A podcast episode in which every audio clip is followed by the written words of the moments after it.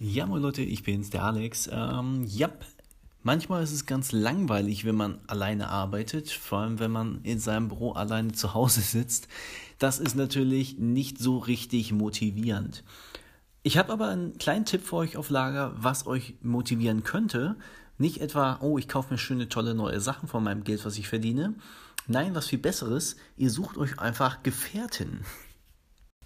Und zwar Gefährten, die am besten genau dieselben Ziele haben wie ihr auch. Und das sind dann sozusagen eure Zufpferde, denn es ist doch einfacher, wenn man seine Ziele mit anderen teilt und sich sozusagen gegenseitig pusht und unterstützt, als wenn man wirklich das nur im stillen Kämmerlein alleine macht. Weil dann passiert ganz oft das, dass ihr, ach ja, habt ihr mal einen schlechten Tag und dann sagt ihr, ach, heute bleibe ich mal im Bett, heute mache ich mal nichts.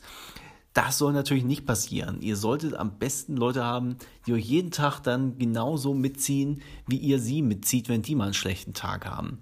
Also, ich würde mich auf die Suche nach Leuten machen, die am besten so in derselben Altersklasse seid wie ihr, ich weiß nicht, das ist einfach so mein Gefühl, dass es, ähm, dass es richtig sein kann. Denn irgendwann, wenn man älter wird, äh, das klingt jetzt ein bisschen blöd, aber wenn man älter wird, dann ändern sich auch mal so die, die äh, Ziele, die man hat.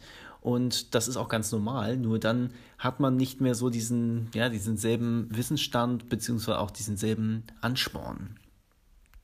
Dabei denke ich, dass es noch nicht mal unbedingt nötig ist, dass die Leute alle aus derselben Branche seid wie ihr, sind wie ihr, ähm, sondern dass man vielleicht auch mal sich unterschiedliche äh, Branchenleute zusammensucht.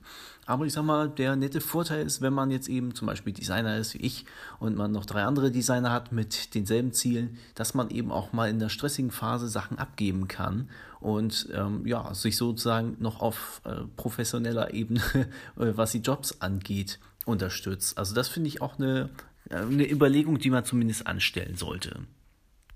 Also wenn man so möchte, sind das im Grunde ja Mitarbeiter 2.0. Ne? sind nämlich gar keine Mitarbeiter, sie sind einfach äh, ja trotzdem ein ein Team bildet man mit denen und das finde ich irgendwie eine ganz charmante Lösung. Wenn man nämlich gar nicht vorhat, jemals Mitarbeiter haben zu wollen, dann sollte man sich eben Leute gerade deswegen suchen, mit denen man zusammenarbeitet, als wäre man ein großes Team oder eine große Firma sozusagen.